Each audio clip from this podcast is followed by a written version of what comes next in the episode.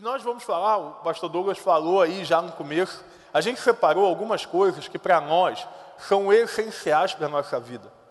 A gente parou e pensou, ah, começou a responder a pergunta: o que de fato é um valor para, para as juventudes dessa igreja e de fato é um valor para as nossas vidas? O que de fato importa? O que de fato é real e deve ser vivido na sua máxima potencialidade? E nós começamos a separar algumas palavras e, e, fazer um jogo, a comunicação ajudou a gente para caramba, para que a gente pudesse sintetizar uma porção de pensamentos em cinco valores, que são a, a, e devem ser vividos por nós. Cinco valores que nós, como pastores, como líderes de vocês, nós acreditamos que nós todos devamos viver. Por isso hoje eu queria pensar com você sobre uma palavra Talvez você vá pensar, uau, isso é um valor. Eu vou mostrar para você que é um valor, que tem um capítulo, na verdade tem vários, mas tem um capítulo inteiro na Bíblia, surpreendente, que aborda isso do começo ao fim, que é a palavra eterno. Sim, eternidade é um valor. A eternidade é um valor tão, a, a, tão intenso para nós, que tudo começa na percepção de que nós não somos seres limitados. Aí pensa comigo aqui, eu vou te ajudar a entender o que eu estou falando. A gente tem ali o mundo do Antigo Testamento, que é um mundo onde a gente tinha uma, uma ligação mais concreta da realidade. Então, sabe aquele, por exemplo, aquela ideia do ouro por ouro, dente por dente, o Deus mais forte era o Deus da guerra, por exemplo, como Deus era conhecido, Jeová de Sebaô, o Deus dos exércitos. Havia uma noção muito escassa do que era a eternidade. Então, por exemplo, para você ter uma ideia, algumas pessoas dizem que o, o entendimento de eternidade daquele tempo, no período do Antigo Testamento, era mais ou menos uma fumaça. Então, o que aquele povo entendia por eternidade era uma fumaça que ia se esvaindo e em algum momento sumia da visão. Não havia uma compreensão a respeito disso. Bom, o problema então é do povo do Antigo Testamento? Não, porque o Antigo Testamento narra e, e se trata de uma cultura. Mais para frente, o tempo foi andando e vieram os gregos, eu gosto dos gregos, falo dos gregos o tempo todo, eles vieram a tal da metafísica, né? um Sócrates, Platão e Aristóteles, e começaram a trazer alguns entendimentos a respeito da eternidade, aonde ela foi então, se iniciou uma compreensão maior do que é eterno. Fato é que nós estamos até agora tentando colocar na nossa cabeça o que é eternidade. Pastor, eu sei o que é eternidade. Talvez você saiba, mas viver como um valor na sua vida, isso é outra ideia. Por exemplo, eu lembro de um poeta, o Vinícius Moraes, né, onde ele diz que nosso amor seja eterno enquanto dure. Resumiu a eternidade a um momento. Nós, nessa geração aí pós-moderna, líquido-moderna, hipermoderna, pós-moderna, chama o que você quiser. O fato é que nós somos muito imediatistas. E porque somos imediatistas, a eternidade ela não tem valor algum para nós. A eternidade ela vai se distanciando e nós voltamos quase à vivência do Antigo Testamento, onde a eternidade era uma coisa abstrata. Mas eu queria te dizer nessa noite que o caráter eterno de Deus ele é real e ele precisa ser vivido como um valor na sua vida. E aí eu comecei a orar e perguntar a Deus como que a gente vai falar isso é difícil, é um tema difícil, é um tema complexo. Como que eu vou falar da eternidade como um valor? E aí Deus foi conduzindo, como sempre conduz. Eu queria te convidar a abrir a sua Bíblia em 2 Coríntios, capítulo 4. 2 Coríntios, capítulo 4. E você vai fazer o seguinte hoje, você vai abrindo aí, eu vou te falar. Se você puder, deixa ela aberta. Porque a gente vai falar do capítulo inteiro. Só que eu vou, a gente vai destrinchando, a gente vai lendo devagarzinho. Ao longo da mensagem eu vou lendo todos os versículos, então eu quero te convidar a não fechar, se possível, a sua Bíblia. Tá? Mas vai ser projetado, então também fica tranquilo. 2 Coríntios capítulo 4. Um texto que originalmente talvez você tenha lido de outra forma, mas que o Espírito Santo possa falar, como falou comigo no seu coração. O texto diz assim: Portanto, visto que temos este ministério, pela misericórdia que nos foi dada, não desanimamos. Antes, renunciamos aos procedimentos secretos e vergonhosos. Não usamos de engano nem torcemos a palavra de Deus. Olha isso. Ao contrário, mediante a clara exposição da verdade, recomendamos-nos a consciência de todos diante de Deus. Mas, se o nosso evangelho está encoberto para os que estão perecendo, que está encoberto. O Deus desta era chegou ao entendimento dos descrentes, para que não vejam a luz do evangelho da glória de Cristo, que é a imagem de Deus. Mas não pregamos a nós mesmos, mas a Jesus Cristo, Senhor, e a nós como escravos de vocês por causa de Jesus. Pois Deus que disse das trevas resplandece a luz. Ele mesmo brilhou em nossos corações para a iluminação do conhecimento da glória de Deus na face de Cristo. Mas temos esse tesouro em vasos de barro para mostrar que o poder que a tudo excede provém de Deus e não de nós. Aí a gente para no versículo 7. A gente lê muito esse texto com um olhar talvez um tanto quanto simplista. É, queria muito usar essa palavra, mas a gente simplifica o significado desse texto. Quando a gente lê aqui tesouro, nós somos um, é, vasos de barro, enfim, com tesouro, quando nós lemos que nós precisamos não pregar a nós mesmos, mas a Jesus, é por um motivo claro, é por um motivo específico, que ao longo do capítulo vai se desenhando. Porque nós temos um caráter chamado finito. Nós não somos eternos. Por mais que a tua cabeça e a minha ache que nós viveremos para sempre. Eu lembro ah, de uma frase do Bob Marley, que ele dizia: A minha música durará para sempre. Isso é uma noção de eternidade. É uma noção de que aquilo que fazemos tem caráter eterno. Não tem. As nossas mãos não têm capacidade de produzir a eternidade. Pastor, mas e a pintura que influencia gerações, está ali para que todos vejam, ela se deteriora se não fosse a mão da renovação do homem. Nós não somos capazes de produzir algo infinito. Nós não somos seres infinitos, pelo contrário. Nós temos o início, nós temos o meio e a nossa vida tem um fim.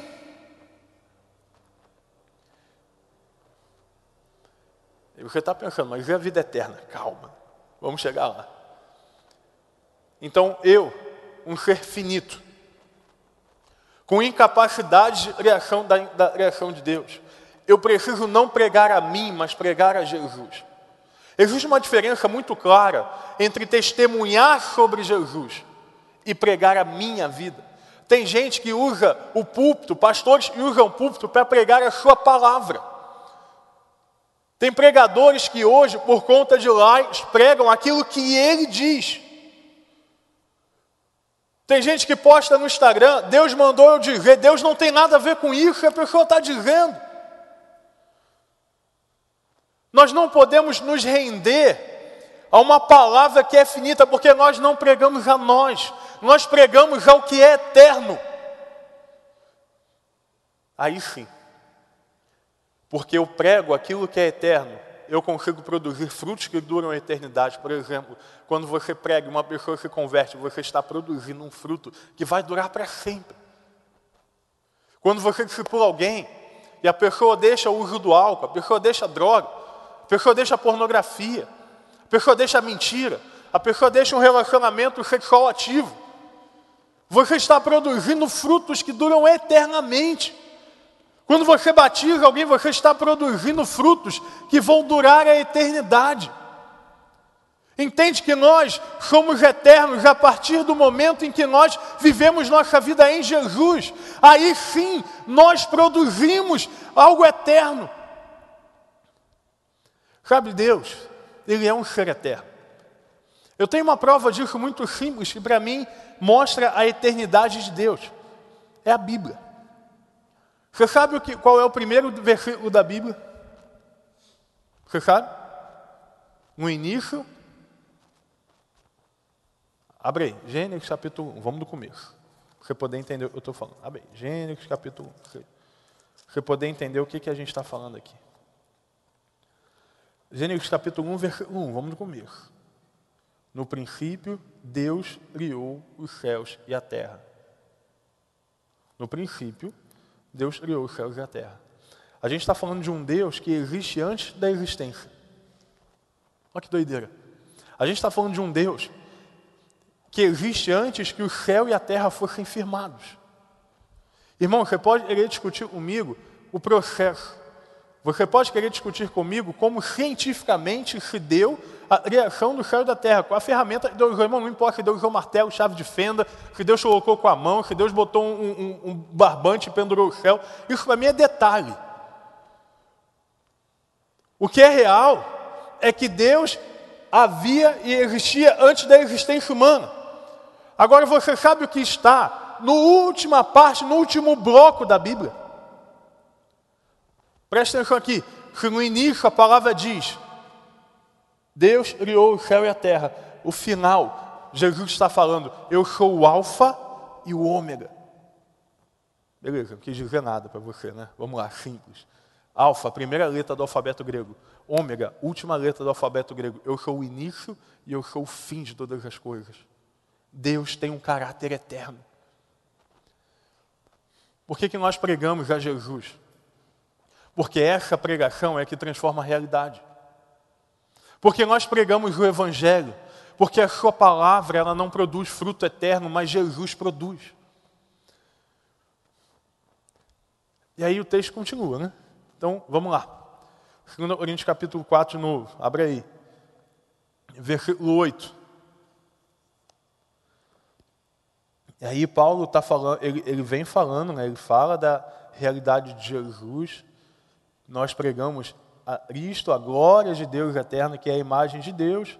E a gente vai para o versículo 8. De todos os lados somos perseguidos, mas não desanimamos. Ficamos perplexos, mas não desesperamos. Somos perseguidos, mas não abandonamos. Abatidos, mas não destruídos. Trazemos sempre em nosso corpo o morrer de Jesus, para que a vida de Jesus também seja revelada em nosso corpo. Pois nós que estamos vivos, somos sempre entregues à morte por amor a Jesus, para que sua vida também se manifeste em nosso corpo, de modo que em nós a tua morte, mas em vocês a vida. Está escrito: e por isso falei. Com este mesmo espírito de fé, nós também cremos e por isso falamos, porque sabemos que aquele que ressuscitou dentre os mortos também nos ressuscitará e nos apresentará a vocês. Aí vamos aí, parou. A gente está falando da pregação a respeito de um Deus eterno. Agora eu quero te falar um pouquinho a respeito da vida eterna, do entendimento que Paulo tinha a respeito da vida. Eu estava falando com os meninos lá atrás, eu tenho refletido ao longo dessa quarentena, ah, e algumas coisas têm me chamado muita atenção, mas em especial tem me chamado a atenção o valor que Paulo dava à sua vida. Paulo, deixa eu te dar esse briefing de novo. Paulo escreveu essa carta que a gente está lendo. Paulo era um cara conhecedor do grego, era um cara conhecedor da filosofia, era um cara conhecedor das leis romanas, era um cara muito culto e muito sábio inspirado por Jesus e foi aquele que mais escreveu em todo o Novo Testamento. E quando eu li isso aqui, eu fiquei, peraí. Como que Paulo consegue dizer que ele é perseguido e não desanima? Como que Paulo consegue dizer que ele não recua? Eu fiquei pensando na nossa vida, porque nós recuamos. Nós temos um medo nós somos impactados por algumas coisas. Eu dizia ontem, algumas pessoas estão sendo domadas pelo medo nesse tempo. Sim, domadas. Você imagina quando um, um, um, homem, por exemplo, ele doma um bicho. Esse bicho ele aprende a reagir a partir dos, dos impulsos daquele homem, dos comandos. O medo tem domado pessoas, a ponto de que ela reage a partir do seu medo.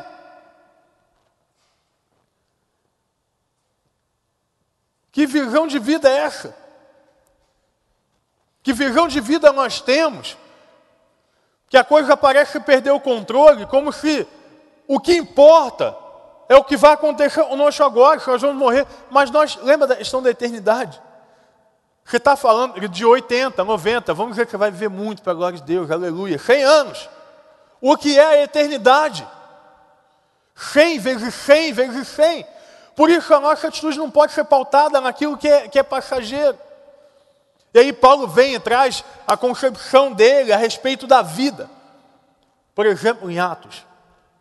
Paulo diz: Eu não considero a minha vida importante a não ser cumprir o ministério ao qual Deus me chamou. Você já? Peraí. De repente vem Paulo e diz: Olha, eu considero a minha vida como um esterco. esterco. Isso mesmo que ouviu? Considero a minha vida como esterco. Porque para mim, o viver é Cristo e o morrer é lucro. Gente, que entendimento de vida era esse que Paulo tinha, que o tempo todo ele fala que ele pode morrer? Será que era um pensamento de autossabotagem? Um pensamento com origem suicida? Não! Paulo ele não tinha o desejo da morte, isso é equivocado. Paulo ele não tinha o entendimento de que ele podia morrer, que tudo bem. Não era isso. É muito além. Ele entendia que ele foi chamado para uma vida eterna. E porque ele foi chamado para uma vida eterna, ele não desanimava nunca, porque ele sabia e lembrava que a glória que viria era muito maior do que o sofrimento presente. Por isso que Paulo ele apanhava. Gente, tem, tem história em Atos, tem lê Atos. Paulo fugindo da cidade num cesto. O que, é que ele faz? Ele volta para a cidade para pregar o evangelho. Esse cara não tinha medo do que estava acontecendo. E ele escreve para Coríntios, e tem uma coisa legal, porque Paulo ele escreve para atacar problemas imediatos. Paulo não estava na prisão ou estava no, no seu home office escrevendo, ah, eu acho que um dia isso vai valer. Não. Paulo via e falava assim, cara, a igreja de Corinto, ela, está, ela não está entendendo, ela está parando, a igreja está desanimando. Por causa da perseguição, a igreja está tá travando. Meu irmão, o que o diabo quer com a sua vida é travar você nesse momento. Você sai de casa, você não pode encostar, porque pode pegar coronavírus. Você não pode fazer nada, você pode pegar o corona, você, você não pode respirar direito, você, pode, você usa aquela máscara sufocante, é horrível aquele negócio. Você respira, então, quando respira pela boca, experimenta, irmão, uma aula de crossfit com aquela desgraça. Você vai ver que parece o demônio todo na sua vida. Você respira, a máscara quase e entra por mim. É um negócio absurdo. É, é necessário, use máscara, tá? Não estou falando contra isso. Mas é horrível. Você fala para mim, gosta de usar máscara, eu vou te achar um louco. Aperta a orelha, eu pareço Dumbo agora. Galera, quando acabar a quarentena, vai ficar assim, né? Aquele orelhão doido. O pessoal está ganhando quilômetros de orelha agora na quarentena. É um negócio de, de maluco. Eu não sei você, mas eu me sinto perseguido. Pois se eu encostar num biscoito no mercado? Pois se eu encostar numa parede? E se eu não lavar bem uma, a mão direita quando entrar em casa? Você não sente perseguido? Eu me sinto. Pressionado. Pode acontecer tudo a qualquer hora. Por isso nós precisamos ter a ideia da eternidade de Paulo, que Paulo tinha a respeito da sua vida. Paulo só diz que nós precisamos seguir em frente, porque ele tinha o entendimento da eternidade. E deixa eu te falar um negócio: quando você morrer, se a sua vida está em Jesus, começa a verdadeira vida. Jesus, quando estava orando pelos discípulos, por nós, em João 17, ele diz: Senhor, eles não são desse mundo. Nós temos o privilégio de ter uma cidadania dupla. É louco, é de, você parece um ET, querido. Você vive na terra, mas você não pertence a esse lugar. Por isso as suas escolhas, elas não podem ser baseadas no que está acontecendo. Pastor, como que então eu vou decidir sobre o meu futuro? Em Jesus, porque o coronavírus não é o alfa e o ômega, mas Jesus é o alfa e o ômega. O medo não pode travar você como estava travando Corinto. A igreja de Corinto estava parando, querido. Ela estava ficando estagnada. Eu te pergunto, aonde está o Evangelho? A quantas pessoas você pregou durante esse tempo de isolamento? Nós nos sentimos tão perseguidos, nós nos sentimos tão acuados, que o Evangelho deixou de ser prioridade. Porque nós não sabemos o que é eternidade, só por isso. Não, pastor, eu sei. Segundo, não interessa o seu conhecimento, interessa como você aplica um valor na sua vida.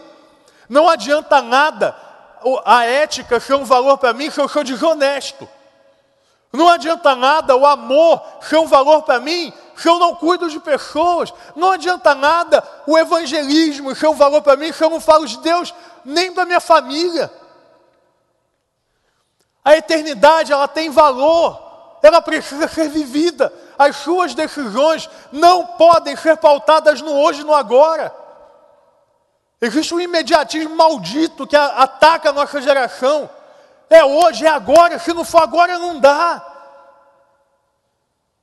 Eu quero emagrecer, aí os caras tomam remédio. Os caras fazem cirurgia, não tem tempo, não espera as coisas acontecerem. Ai meu Deus, se eu não arrumar uma namorada até os 20, eu vou me matar. Pelo amor de Deus! Não, 28 anos na cara, até hoje até hoje, eu, eu, eu ainda, eu não, eu não fiquei eu não tenho meu carro, meu, meu carro ainda. Calma, querido, calma. Por que a pressa? Porque nós queremos encher o bolso direito ao invés de esvaziá-lo. Quando a Bíblia diz que eu preciso esvaziar esse bolso. Quando, por exemplo, eu quero encher a cara, eu deveria estar me embriagando com o espírito, diz a Bíblia. Quando eu estou preocupado com pode ou não pode, eu estou esquecendo da palavra que é eterna.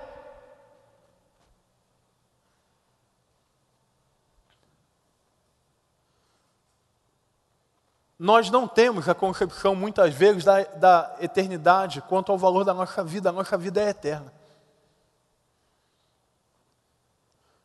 E o que você faz aqui impacta. Sabe, se eu pudesse pegar, eu queria muito ter feito isso. Mas não deu tempo. Hoje estou na igreja desde 8 horas da manhã. Então você imagina que a cabeça não está muito mais trabalhando. Você imagina uma corda de 20 metros. 20 metros, vai até longe, eu não sei contar 20 metros, mas é longe. 20 centímetros da corda é a tua vida finita, o resto é infinito.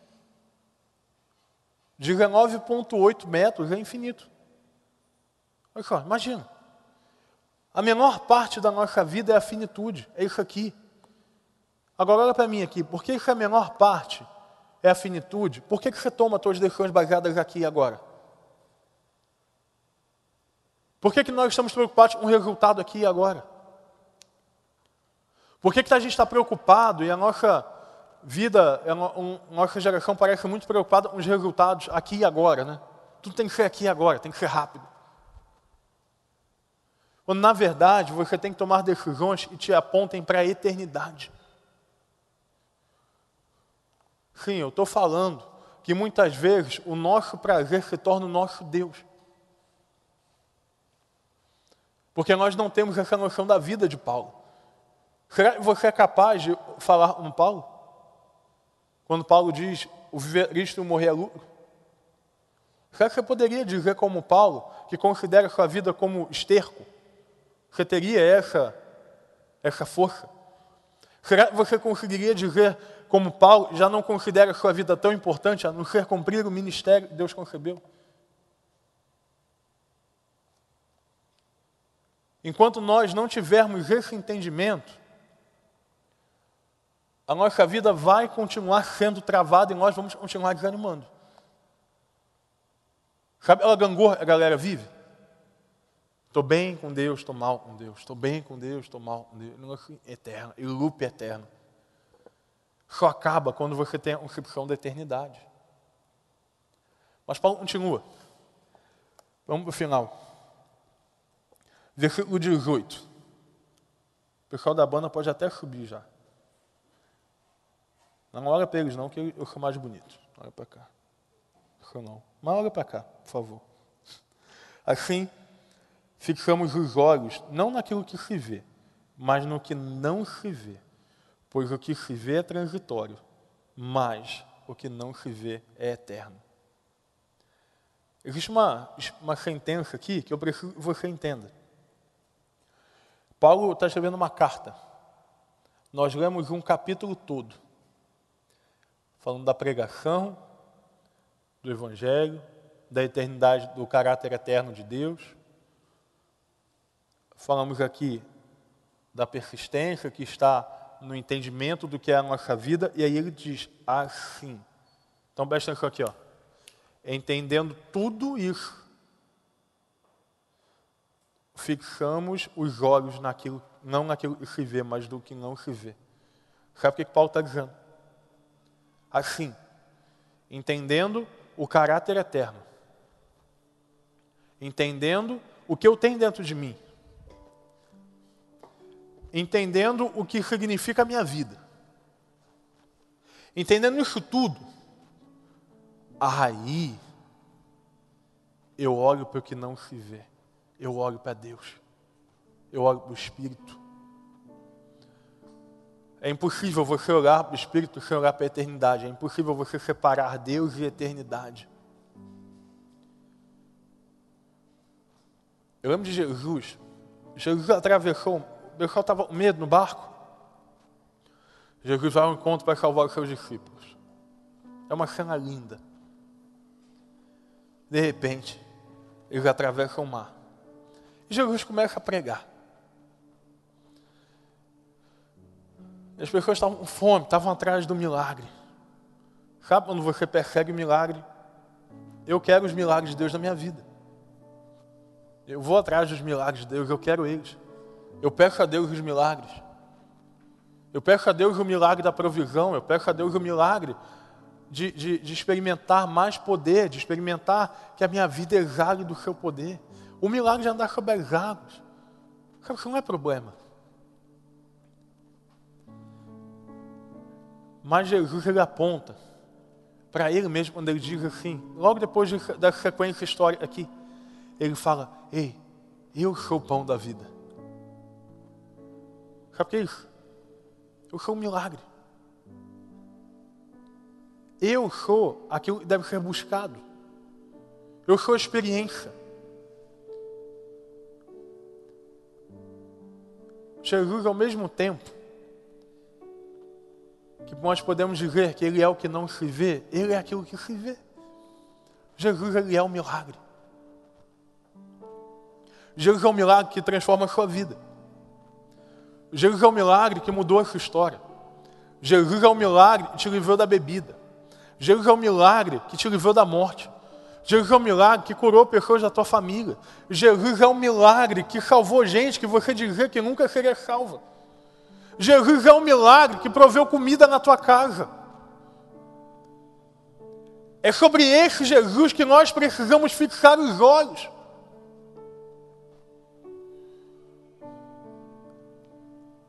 Sabe, Raquel, a gente está esperando o Theo.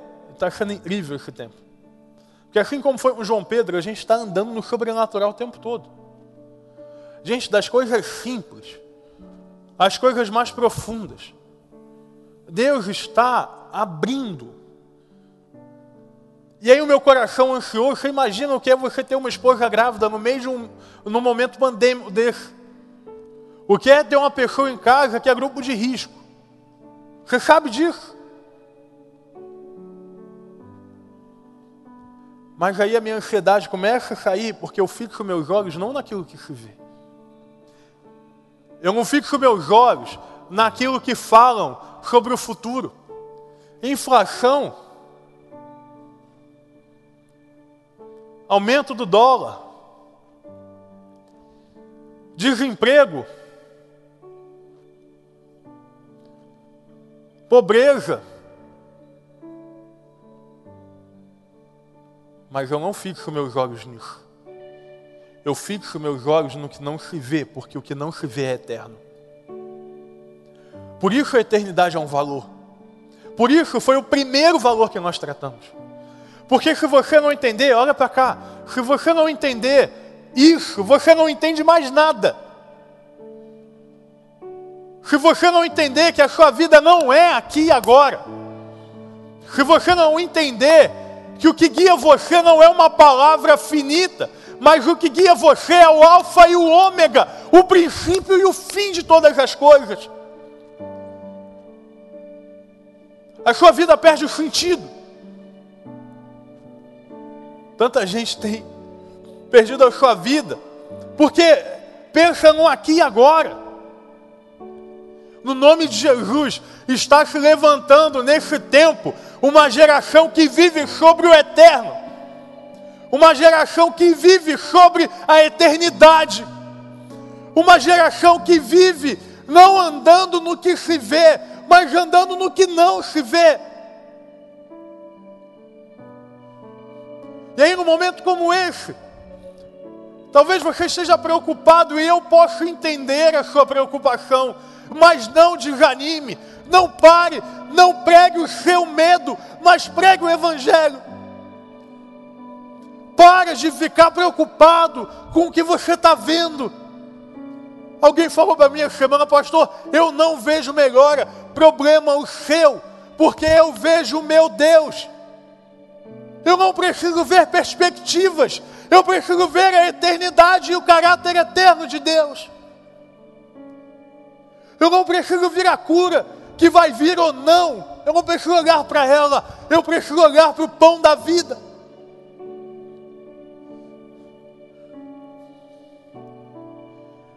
Preciso olhar para as promessas. Você quer algo mais eterno do que as promessas de Deus? Deus prometeu para Abraão: a sua geração será como as estrelas no céu. Nós estamos aqui, como povo de Deus, fruto disso. As promessas são eternas, as palavras são eternas. A vida em Jesus ela produz frutos eternos. No nome de Jesus, para, para, querido, de fixar o seu olho no que você está vendo. Pastor, eu olho para a minha célula e eu não vejo nada. Para de olhar para a sua célula. Pastor, eu olho meu trabalho e eu não vejo nada. Para de olhar para o seu trabalho. Pastor, o meu casamento vai dar em ruína. Para de olhar para o seu casamento.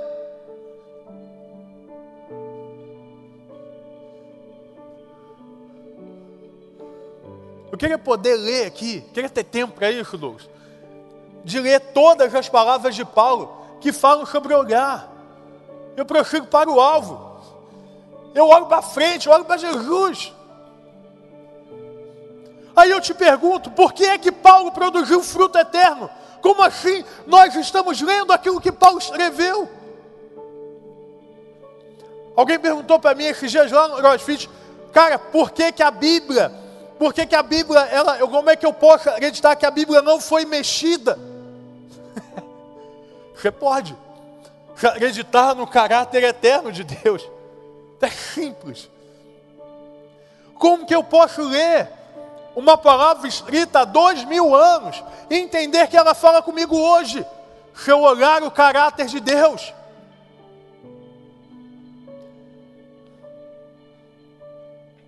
Jesus se aponta como pão da vida. Jesus se aponta como a ressurreição. No nome de Jesus, que essa seja a noite em que você para de olhar para aquilo que você está vendo. Quero profetizar sobre você que está liderando uma célula. Talvez você esteja vendo desânimo. Talvez você esteja vendo pessoas que não estão mais vindo. Pessoas que estão nem aí para o que está acontecendo. No nome de Jesus, eu quero profetizar sobre a tua vida um olhar naquilo que é eterno. Nós estamos preocupados em descobrir as ferramentas. Direto, alguém pergunta: qual é a estratégia que eu uso para a minha célula? Não é estratégia, é olhar para o que é eterno. A estratégia tem o seu lugar, o planejamento tem o seu lugar, as atitudes têm o seu lugar, mas elas partem do que é eterno, você está entendendo? A perspectiva da sua vida, ela precisa nascer do caráter eterno de Deus, e não o contrário. Chega de pensar no aqui e agora, não é eterno enquanto dure, é eterno porque é eterno. É eterno porque é o Deus que estava no início e estará sempre no final. E aí eu lembro, para terminar aqui, a última palavra de Jesus no Evangelho de Mateus. Ele fala assim, ó.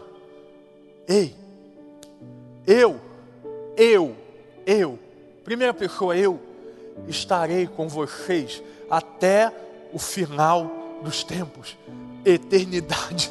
Aleluia. A promessa que é eterna.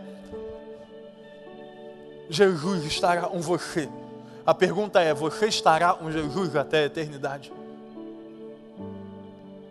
Você tem vivido isso? Você que está em casa, a eternidade é uma realidade ou é uma fantasia para você? Queria te convidar, você que está aí online, você que está aqui, a fechar teus olhos e baixar a tua cabeça, você vai refletir um pouquinho.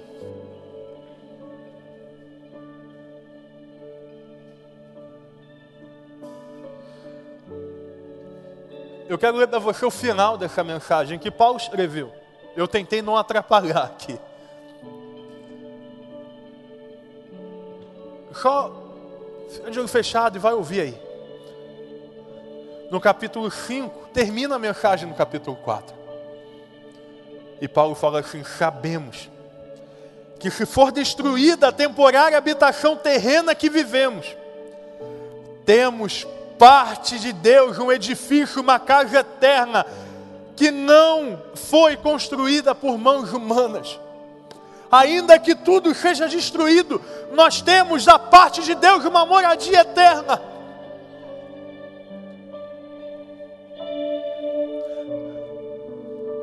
Mas você precisa fazer um voto, não comigo, mas fazer um voto com Deus. Falar assim, Deus, eu quero viver esse caráter eterno aí. Eu quero fixar o meu olho naquilo que eu não vejo. Eu quero fixar os meus olhos na eternidade. Deus me deixa usufruir dessa eternidade. Me deixa usufruir do teu caráter eterno. Se você está aqui e quer viver mais disso, levanta a sua mão aí para orar por você. Amém. Amém. Glória a Deus. Levanta aí. Amém. Amém. Levanta aí. Cara, eu quero viver mais. Amém. Amém. Eu quero viver mais. Amém. Amém. Eu quero mais da eternidade. Amém, brother. Eu quero mais da eternidade. Amém. Pastor, eu quero viver, eu quero deixar de viver o meu prazer aqui agora. Eu quero olhar para Deus. Eu quero viver mais disso. Eu quero ter certeza, talvez, você esteja chegando aqui e não tem certeza da vida eterna em Jesus mas quer hoje saber, pastor, como é que eu faço para ter a vida eterna? É só aceitar Jesus como a sua vida. Simples. Hoje é o tempo, essa é a noite em que a eternidade será uma realidade para você. Alguém quer viver essa eternidade, quer ter certeza da eternidade? Levanta a mão aí. Pastor, eu quero ter certeza da minha eternidade hoje. Amém. Amém. Glória a Deus. Pastor, eu quero hoje certeza da minha eternidade. Amém.